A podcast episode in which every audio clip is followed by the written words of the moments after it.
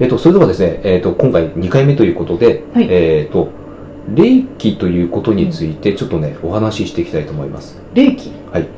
えっと、今回のテーマはですね、大元のあの、えっと、大きなテーマが宇宙とつながってビジネスを加速する方法についてなんですけども、はい。えっと、いきなりここでね、霊気という言葉が出てきました。はい。で、何の関係があるんですか？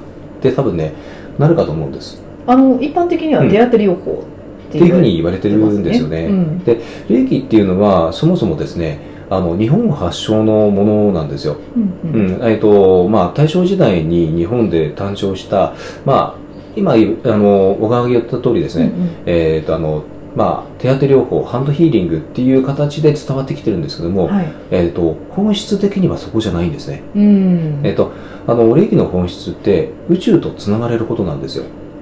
うん。で、あの、宇宙とつながることによって、うん。えっと、いわゆる気候っていうのは自分の気を、まあ、この手からね、はい。自分の気を相手にこう出して、うんうん。えエネルギーを届けるというそういう方法なんですけども、うんえっと、この霊気というのは自分自身が宇宙とつながって、宇宙のエネルギーを自分が媒介者となって、えっと、この手から発して相手に届けるという、うん。そういう内容なんですね。うん。だから、えっと、気候と霊気って結構混同されがちなんですけども、根本的にそこが違うところです。うん。霊気は宇宙エネルギー、うん。えー気候は自分自身のエネルギー。その違いですね。うん。前回あの宇宙とつながるのはうん。難しいってなかなかって言ってたじゃないですか、はい。